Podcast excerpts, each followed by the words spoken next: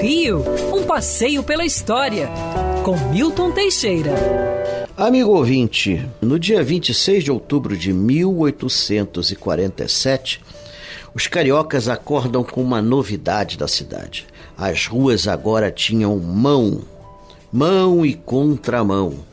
Até então era uma confusão danada e não poucas vezes saíam brigas. Se você pensar que as nossas ruas tinham de 4 a 6 metros de largura, era frequente duas carruagens se bicarem e não quererem dar vazão uma à outra. As brigas eram frequentes, com tiroteios, feridos e até mortos. Para piorar, os carros estavam ficando cada vez mais velozes, né, puxados por quatro cavalos às vezes Logo depois entrariam as charretes, que eram bem velozes, e isso era motivo de acidentes. Decidiu então a Câmara Municipal usar a subida e descida, mão e contramão.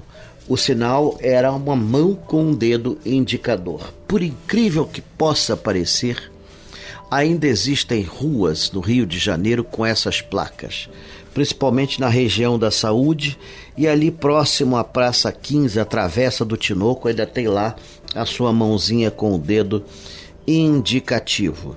Com isso, o trânsito do Rio melhorou bastante, se bem que ainda hoje em dia muita gente não respeite essa regra e principalmente as motos e bicicletas andam na contramão.